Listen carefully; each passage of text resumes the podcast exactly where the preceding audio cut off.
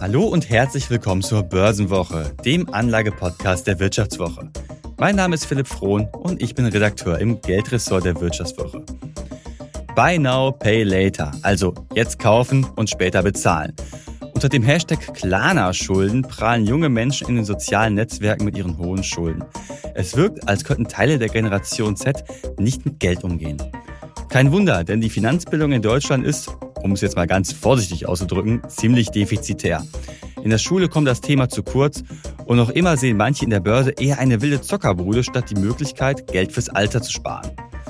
Heute habe ich im Podcast jemanden zu Gast, der die Generation Z zum Sparen bringen will. Nils Feigenwinter, Gründer der Taschengeld-App Bling. Wir sprechen heute darüber, wie man Kinder und Jugendliche für Finanzen begeistern kann, was sich in Sachen Schulbildung tun muss und wie man Deutschland zu einem Land für Aktiensparer machen kann.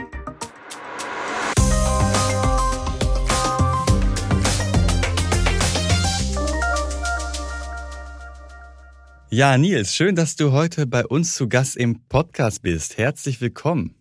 Danke für die Einladung. Ja, gerne. Und ja, mit 22 Jahren, da bist du ja selber noch fast im Taschengeldalter, um mal diesen kleinen äh, Seitenhieb zu geben. Der musste jetzt sein. Äh, und vielleicht erklärst du mal für den einen oder anderen, der dich wahrscheinlich vielleicht noch nicht kennt, in ein oder zwei Sätzen, was du mit deinem Taschengeld-Startup Bling so machst und kannst auch direkt mich überzeugen, warum ich jetzt mir die App runterladen sollte. Denn ich habe im Podcast ja schon mal erwähnt, ich bin ja auch vor ein paar Monaten Vater geworden und gehöre ja jetzt genau in deine Zielgruppe. Also wie würdest du mich überzeugen? Ja, zuerst mal Gratulation zum Nachwuchs, wenn ich zurückschaue. Das Taschengeld war sicher sehr prägend, auch für mich, wenn ich wirklich jetzt weiter zurückschaue an meine ersten Startups, die musste ich damals quasi noch als Taschengeldkapital gründen und äh, mittlerweile haben wir das Glück, dass da auch VCs dahinter stecken. Ja, da kommen jetzt ein paar ähm, Millionen zusammen durch Finanzierungsrunden. Das stimmt absolut, aber das Taschengeld war sicher immer ein wichtiger ausschlaggebender Punkt und gleichzeitig habe ich halt gemerkt, dass man das Taschengeld zuerst zwar bekommen hat, damit aber jetzt nicht wahnsinnig viel Finanzkompetenz gelernt hat hat. Das liegt sicher zum Stück weit daran, dass auch die Eltern in der Schule nichts über den Umgang mit Geld gelernt haben, auch einfach standardmäßig häufig mit Finanzen auch überfordert sind, zeigen ja auch die Statistiken. Gleichzeitig aber sicher auch das Thema, dass eben auch ich selbst in der Schule nichts über den Umgang mit Geld gelernt habe. Mhm. Und als ich zurückgeschaut habe auf meine zwölf Schuljahre, habe ich festgestellt, ich habe da zwar den Satz des Pythagoras, nichts aber über den Umgang mit Geld gelernt. Bei vielen meiner Freundinnen und Freunden hat das dazu geführt, dass die sich vielleicht auch schon relativ früh überschuldet haben, da auch schlechte Erfahrungen mit Geld machen mussten. Ich hatte das Privileg, dass ich aufgrund meiner frühen unternehmerischen Erfahrung da quasi ins kalte Wasser geworfen wurde, weil ich einfach schon in sehr frühem Alter mit 15 Jahren Budgetverantwortung übernehmen musste. Da hatte ich gar keinen anderen Ausweg, aber man für, merkt... Für was hast du da Budgetverantwortung übernommen? Ja, das war eines meiner ersten Startups, das war Thais, die größte Schüler- und Studentenzeitung der Schweiz mit über 50 ähm, Schreiberlingen, die dabei waren, die erste Schülerzeitung mit App Store und ähm, schon alleine so eine App-Entwicklung kostete mehrere Zehntausende Franken. Ähm, also mein von Gott. dem her. Wir haben damals äh, noch alles in so einer gedruckten Ausgabe gemacht und bei irgendwelchen Bäckern um äh, Werbung gebettelt. Ja, das haben wir ein bisschen, wie man jetzt sagen würde, hier in Berlin skaliert. Genau. Und das, das war entsprechend auch sehr erfolgreich, auch heute noch. Mhm. Ähm, und ähm, von dem her habe ich ja. da das schon ein Stück weit früh vermittelt bekommen. Ja. Und, und ich, mein Ziel mit Bling ist, dass wir das eben auch schaffen, ähm, in die breite Masse zu bringen, dass Familien sehr einfach den Umgang mit Geld vermitteln können. Okay, und Bling, vielleicht erklärst du mal, was genau mache ich denn da? Was kann ich jetzt da als, äh, als Familie, als Vater, als Mutter denn mit Bling machen? Was ist so das Besondere und wie würdest du es mir schmackhaft machen? Also Bling ist eigentlich eine Taschengeldkarte und App. Mit der Karte können Kinder und Jugendliche selbstständig bezahlen. Das ist eine Prepaid Mastercard, damit sind also keine Schulden möglich. Mhm. Mit der App-Ansicht lernen die Kinder den Umgang mit Geld. Da gibt Spartöpfe, Lernmaterial und viele Insights, wo ich sehr spielerisch den Umgang mit Geld lernen kann, auch schon für jüngere Kids, dann aber auch für Ältere, wo es dann noch mehr Freiheiten gibt. Die Eltern wiederum behalten alles im Blick. Also die Eltern laden, laden sich als erste die App herunter, bestellen so eine Karte in unter drei Minuten und ähm, können danach die Regeln einstellen und sagen, ob sie zum Beispiel sehen möchten, wo das Kind eingekauft hat, ähm, wo das Kind einkaufen sollte und wo nicht. also ich kann auch tatsächlich ähm, etwas blockieren. Das geht tatsächlich, ja. Standardkategorien sind bei uns eigentlich schon blockiert, ähm, die jetzt nicht jugendfrei sind, aber du hast auch die Möglichkeit, nochmals weitere Einschränkungen zu machen, zum Beispiel zu sagen, die Karte funktioniert jetzt im Internet oder eben auch nicht. Hm, aber könnte man ja auch zum Beispiel sagen, okay, vielleicht sollst du jetzt nicht ganz viele äh, Videospiele kaufen und das wird dann speziell gesperrt. Geht das auch? Wir führen Schritt für Schrittweise auch Kategorienblockierungen ein. Ist nicht ganz einfach, weil in Deutschland diese Händler nicht alle immer sehr vorbildlich kategorisiert sind.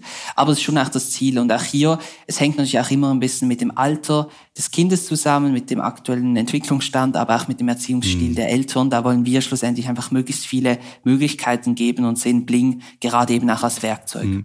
Klar, also zusammenfassend kann man sagen, mit Bling können jetzt Kinder, Jugendliche unter Aufsicht ein bisschen schon mal äh, den Umgang mit Geld probieren, schon damit zahlen und alles halt äh, dargestellt auch noch in einer App, die jetzt nicht ganz so oldschool aussieht, wie wenn man so ein Haushaltsbuch über Excel führt oder so. Absolut, das ist unser Ziel. Ich glaube, am Ende des Tages versuchen wir das richtig zu machen, wo einfach die Banken, die traditionellen Banken keinen Fokus drauf legen, nämlich Dienstleistungen, einfache Familiendienstleistungen für eben Familien anzubieten, die echte Probleme lösen.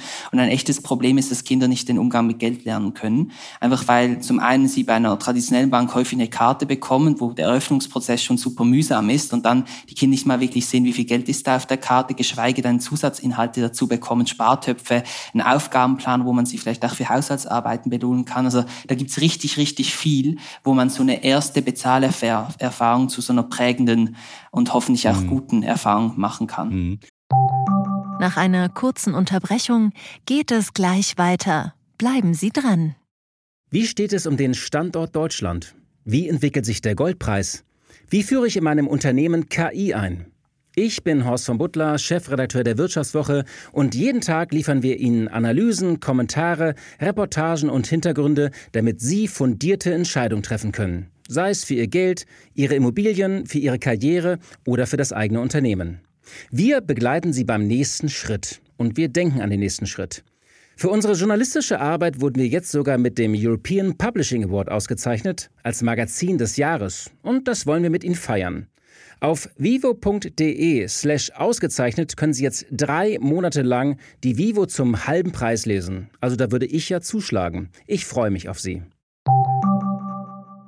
Du hast gerade schon ganz, ganz viele Sachen angesprochen, die ja total wichtig sind. Also vielleicht, um da nochmal anzusetzen, du hast gerade gesagt, dass man mit der Blink-Karte keine Schulden machen kann im Prinzip. Also ich kann sie nicht überziehen. Das ist eine Prepaid-Karte, wo die Eltern ja Geld draufladen und wenn weg, dann weg. Äh, das ist ja schon ein Gegenentwurf zu dem, was wir gerade auch in der Anmoderation äh, gesagt haben und was man ja schon als Trend erkennen kann, nämlich diese Hashtag Klarna-Schulden, also Pay Now, äh, Quatsch, Buy Now, Pay Later. Das mhm. ist ja mhm. schon ein ziemlicher Gegenentwurf dazu, oder?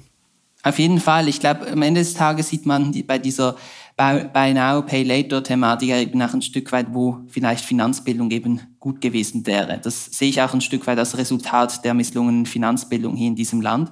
Ähm, aber allgemein in ganz Europa, dass man da eben vielleicht auch schon tatsächlich für irgendwie ein 200 Euro Bahnticket einfach mal kleiner Schulden macht und statt dann mhm. sich vielleicht die Reise auch aufzuschieben. Und ich glaube, dieses Grundverständnis, gib nie mehr aus, als du hast. Das ist ein ganz wichtiges. Und je früher man das vermitteln kann, desto besser. Lieber mache ich mit jungen Altern viel Kauf, statt dann irgendwie direkt mit 19, wenn ich das erste Mal so richtig Gehalt habe und ich schließe dann irgendeinen Vertrag ab, den ich nicht mehr kündigen kann und mache mir da Schulden. Und die Verschuldungslage bei Kindern und Jugendlichen, gerade wenn sie 18 Jahre alt werden, ist wirklich alarmierend hoch. Also es mhm. gibt da sehr alarmierende Statistiken und ähm, da brauchen Familien auf jeden Fall Unterstützung. Hm. Und mein Eindruck ist auch, dass man wieder ein bisschen stolz auch auf Schulden ist, oder? Also, wenn man bei TikTok mal unterwegs ist, dann sieht man ja schon sehr, dass da, weil auch in den letzten Monaten ein ziemlicher Trend leider, dass viele Jugendliche damit auch ein bisschen geprahlt haben. Wegen, haha, schaut mal, was ich hier für Schulden habe.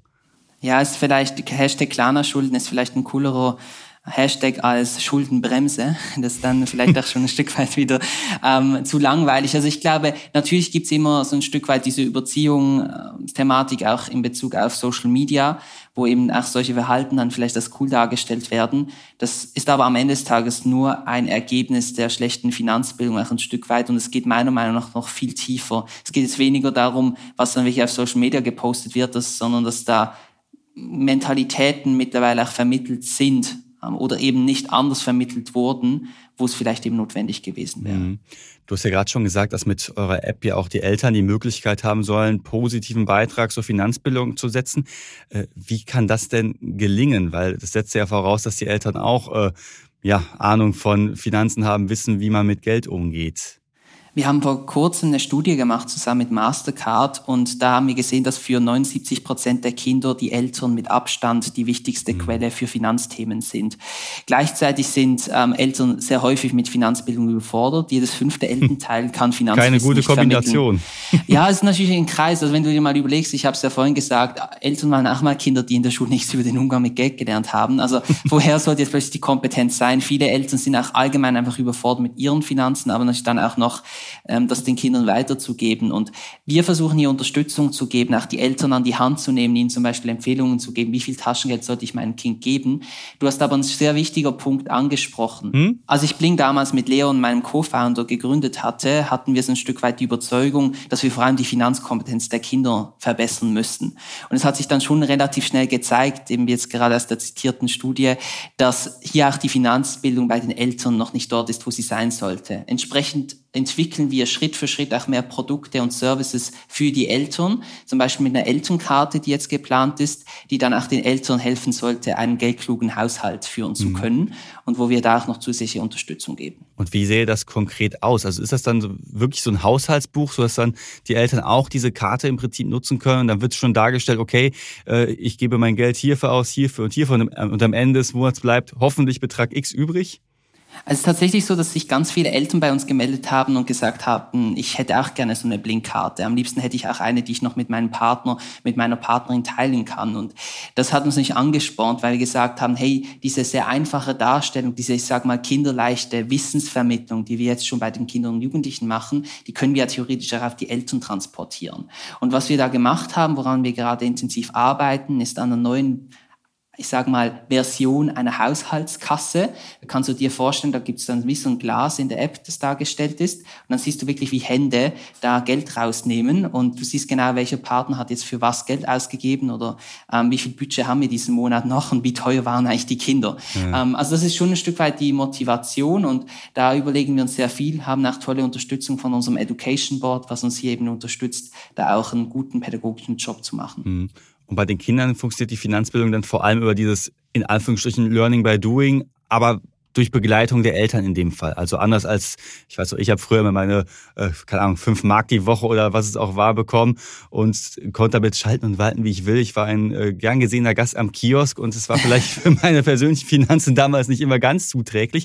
Aber es wollt ihr jetzt ändern, dass man äh, mit Blink quasi halt äh, schauen kann als Eltern, okay, wofür gibt mein Kind das Geld aus und da könnte ich dann vielleicht ansetzen. Wir wollen Geld sicher zum Thema machen am Küchentisch. Was wir schon gesehen haben, ist, dass viele Eltern gar nicht wirklich mit ihren Kindern über Geld sprechen. Das heißt, da versteht man vielleicht auch dann wirklich mit 13, 14 noch gar nicht, woher Papa und Mama eigentlich ihr Geld nehmen und wer eigentlich für das Essen am Küchentisch eigentlich bezahlt und wie das alles funktioniert. Das ist auch so volkswirtschaftliche Zusammenhänge.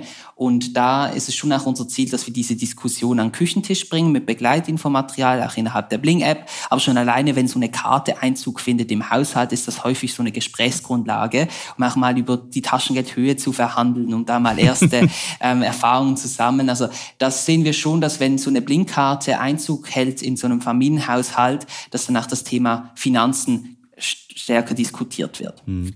Taschengeld erhöhen, das äh, löst bei mir schon Angst aus. Ich meine, meine Tochter möchte noch kein Taschengeld, dafür ist sie noch ein bisschen klein mit äh, vier Monaten, äh, knapp fünf Monate.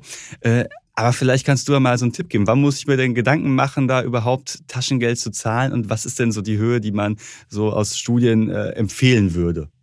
Es gibt da diese berühmte Taschengeldtabelle und daran kann man sich ein Stück weit orientieren. Die haben wir auch innerhalb der Bling-App angezeigt ähm, basierend auf dem Alter. Das sind so diese Beträge, mit denen die Kinder selbstständig umgehen können. Wenn ich jetzt mhm. zurückschaue in, in meine Kindheit, ich habe damals für jede Stufe quasi so viel Franken bekommen pro Woche. In der ersten Klasse also ein Franken pro Woche, im Monat waren es dann vier Franken. Das ist natürlich noch nicht so viel, aber mit dem Geld konnte ich quasi ähm, dann mir Dinge kaufen, die ich wollte. Und das ist auch wichtig, dass ich da auch ein Stück weit die Fehler machen konnte. Also auch ich habe mir mal irgendwie für fünf Franken ähm, 105 Rattenkaugummis irgendwie gekauft. Also es war, der hat die Kioskverkäuferin danach gar nicht so Freude gehabt, weil sie jeden einzelnen dieser Kaugummis da aus dem Glas nehmen musste.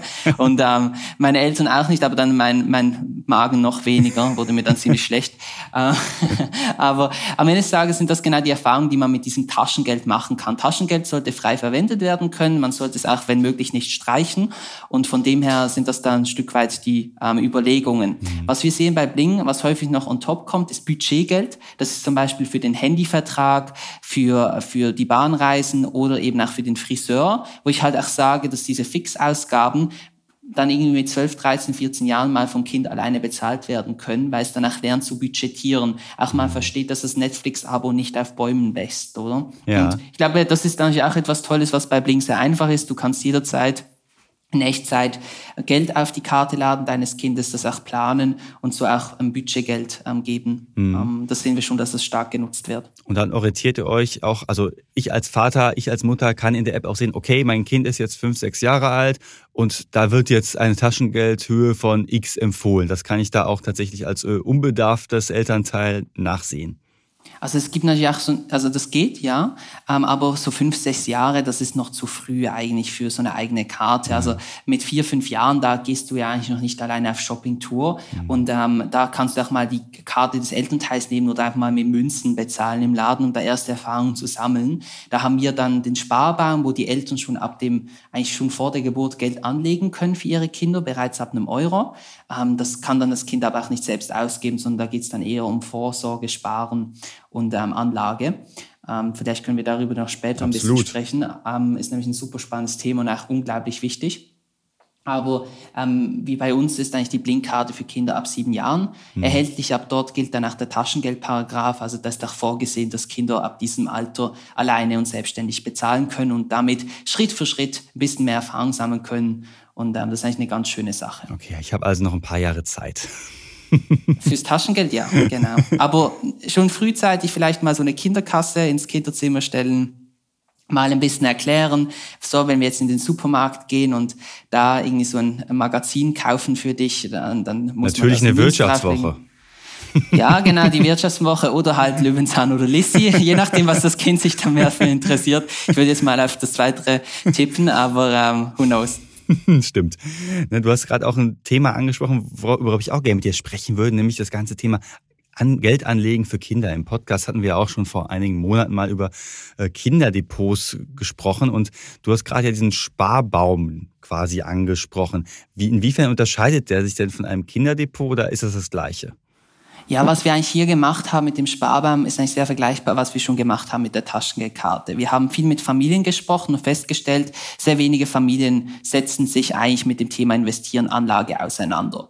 Ähm, weitaus weniger als 15 Prozent der Blinkfamilien haben in irgendetwas investiert. Das heißt, das meiste Geld auch für Kinder schon ab der Geburt liegt einfach auf irgendwelchen Konten, wo es jetzt immerhin ein bisschen Zinsen bekommt, aber sehr lange Zeit haben wir vielleicht sogar noch drauf mhm. gezahlt. Und das ist einfach schlecht und das sehe ich auch eigentlich ehrlich gesagt auch bei bei meinen Eltern äh, war das natürlich auch etwas, woran du vielleicht auch nicht direkt einen Kopf hast ab der Geburt.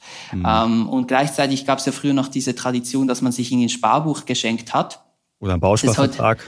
Ja, genau. Es ist heute auch nicht mehr so sehr der optimale Weg. Und was wir uns überlegt haben, ist, wie schaffen wir es, dass mehr Eltern investieren, dass wir die unterstützen können, auch wieder mit diesem lehrreichen Ansatz und da mehr Guidance geben können, so dass mhm. es nicht mehr so überfordernd ist.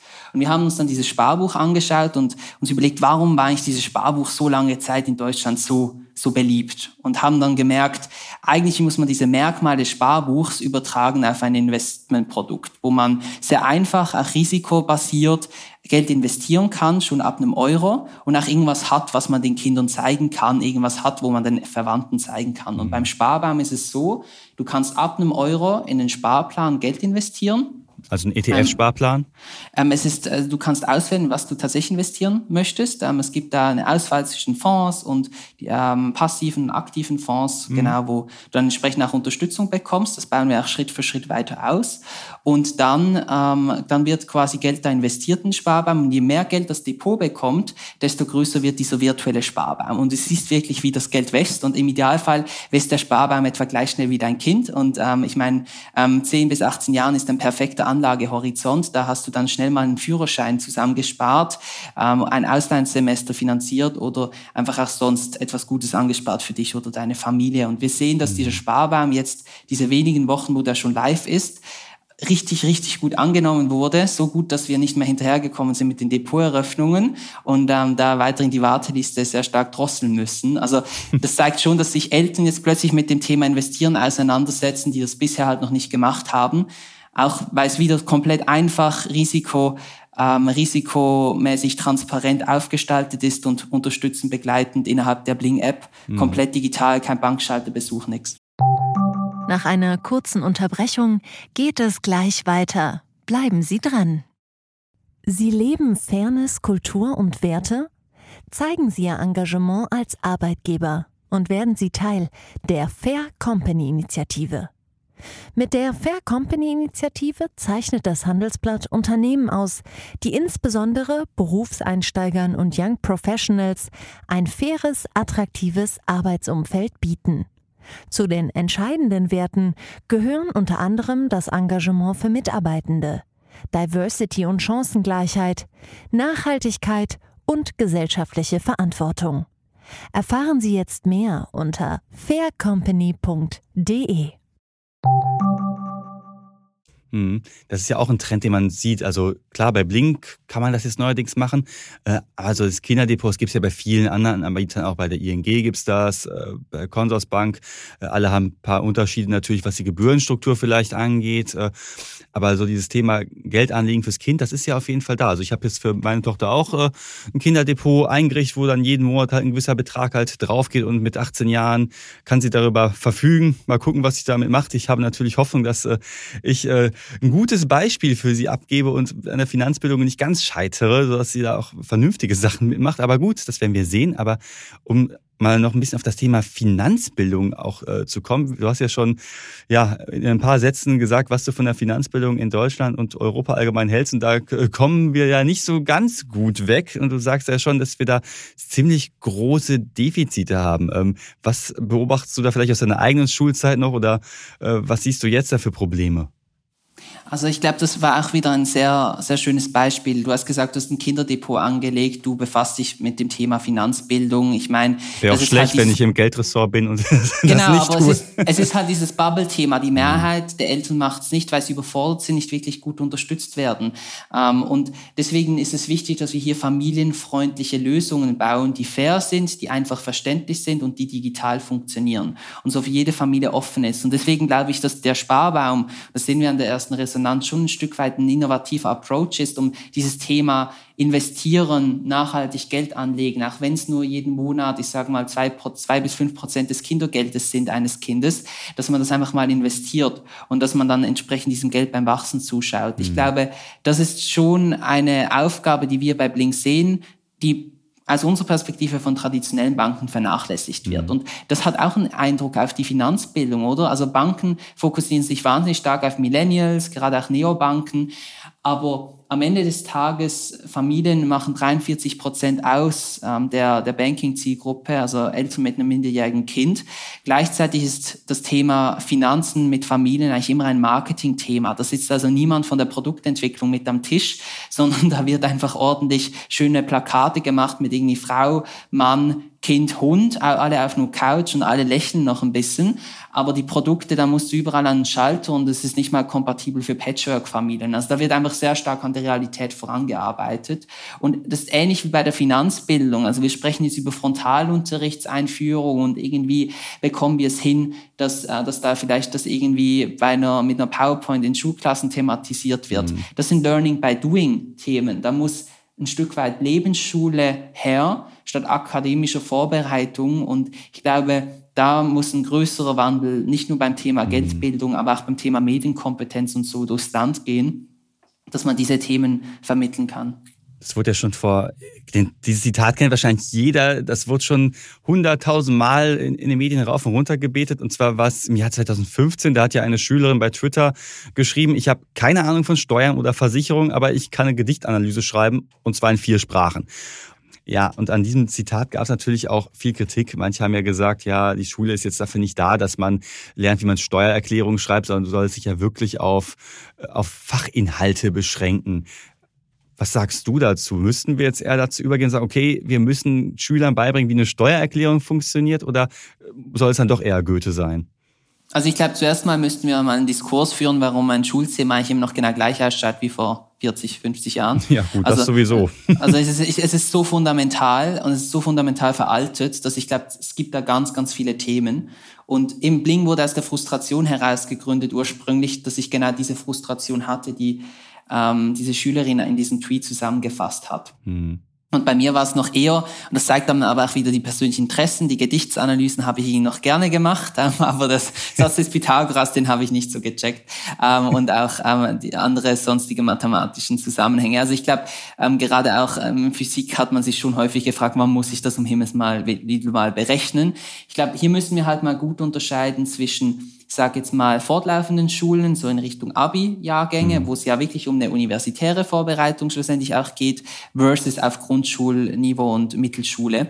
Und gerade bei der Mittelschule scheint es mir schon so zu sein, dass wir hier viele Kinder und Jugendliche verlieren, weil wir halt einfach sehr realitätsferne Unterrichtsinhalte haben. Das merken wir auch im Gespräch, weil wir hier wirklich viele Kinder und Jugendliche auch immer wieder befragen und sehr eng mit denen zusammenarbeiten. Und das ist schon, ähm, schon frustrierend zu sehen, dass wir dort eigentlich auch schon auf dieser frühen Stufe eher eine Uni-Vorbereitung haben, statt eine Lebensvorbereitung. Mhm. Und ich glaube, gerade wenn du mitten in der Pubertät bist und Co., dann bist du wahrscheinlich empfänglich für eine Lebensvorbereitung, hat das auch einen höheren Impact. Zumindest wenn ich in meinem Freundeskreis schaue, Mittelschule, wie viele Leute dann noch die Französisch-Wörtchen so richtig gut kennen. Ähm, gerade als, ich sage mal, aus den unteren Stufen, dann ähm, ist es wahrscheinlich auch ein großes Fragezeichen mhm. dahinter. Machst du da doch den Lehrern einen Vorwurf? Ich meine, ich habe ja auch Lehramt studiert. Meine Frau ist ebenfalls Lehrerin. Das heißt, äh, wenn du jetzt was ganz Böses sagst, dann nehme ich es sehr persönlich. Aber würdest du auch den Lehrern einen Vorwurf machen, dass die zu wenig äh, Finanzbildung in den Unterricht bringen von sich aus? Oder würdest du sagen, okay, nee, wir haben hier wirklich ein systematisches Problem? Also ich würde ganz klar sagen, ein systematisches Problem. Also mein Vater ist auch selbst Lehrer, von dem her, wir haben schon immer sehr viel diese Diskussion geführt, nach dem Motto, warum muss ich das jetzt lernen? Er konnte es auch nicht immer beantworten. Ich glaube, am Ende des Tages äh, ist es natürlich schon so, dass ich da auch ein Stück weit einen emotionalen Blick drauf habe, weil ich eigentlich schon eben immer früh Startups machen wollte, eigene Projekte und dann wurde ich irgendwie verdonnert, irgendwas in der Schule äh, zu lernen, irgendwelche Steine zu beschriften, ähm, die ich irgendwie, also naja, das ging dann halt nicht so wirklich in meinen Kopf, da bin ich aber auch sicher ein Sonderfall.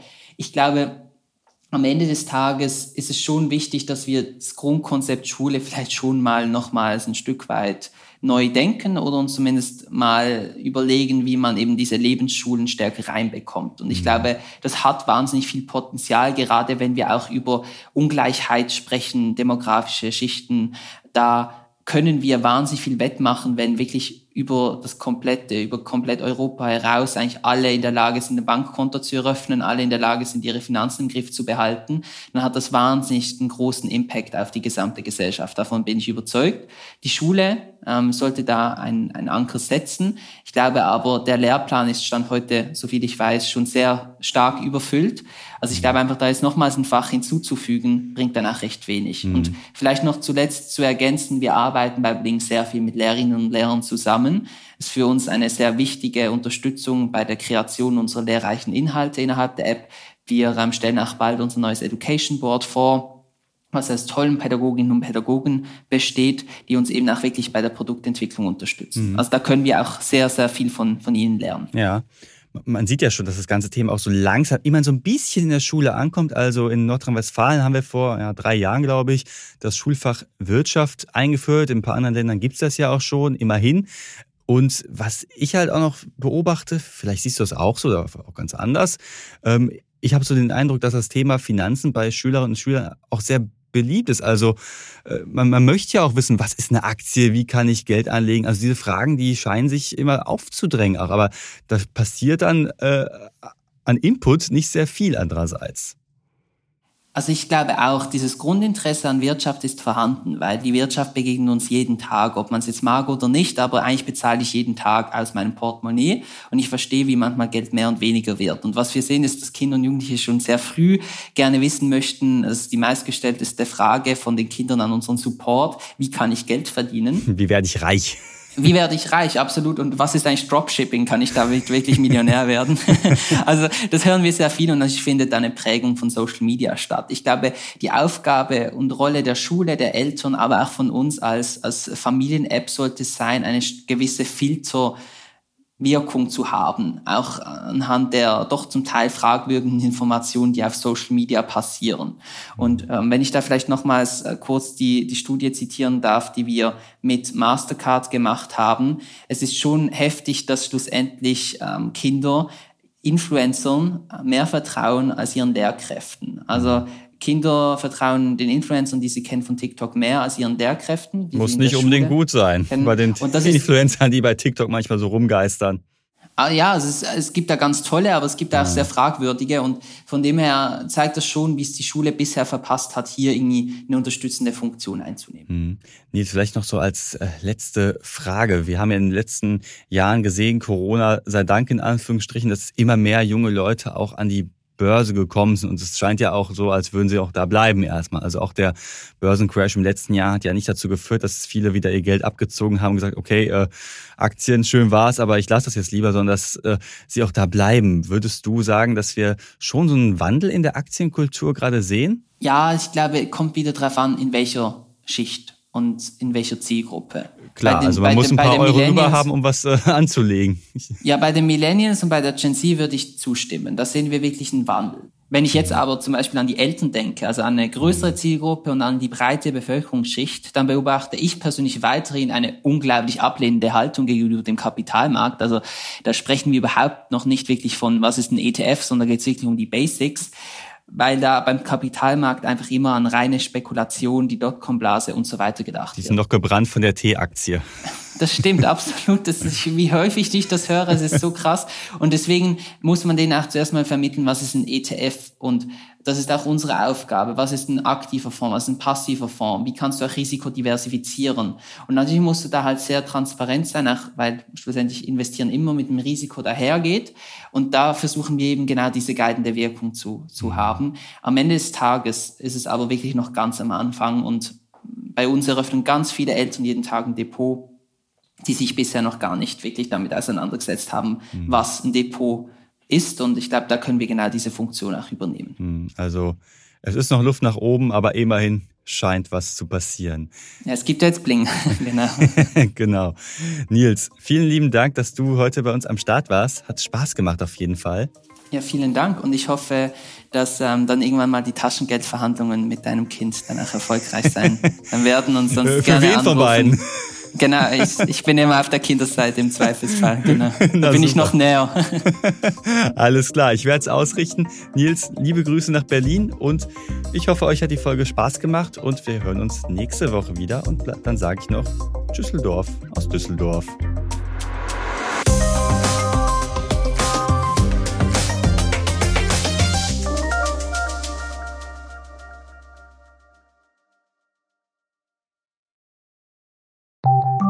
Nach einer kurzen Unterbrechung geht es gleich weiter. Bleiben Sie dran. ChatGPT und andere Technologien verändern unsere Arbeitswelt rasant. Bei der Veranstaltung Work in Progress diskutieren wir in der Handelsblatt Media Group die Zukunft des Arbeitsmarktes, HR-Trends, KI, mentale Gesundheit und neue Leadership-Perspektiven. Sei am 13. und 14. Juni in Düsseldorf oder virtuell dabei und melde dich jetzt an unter work-progress.de.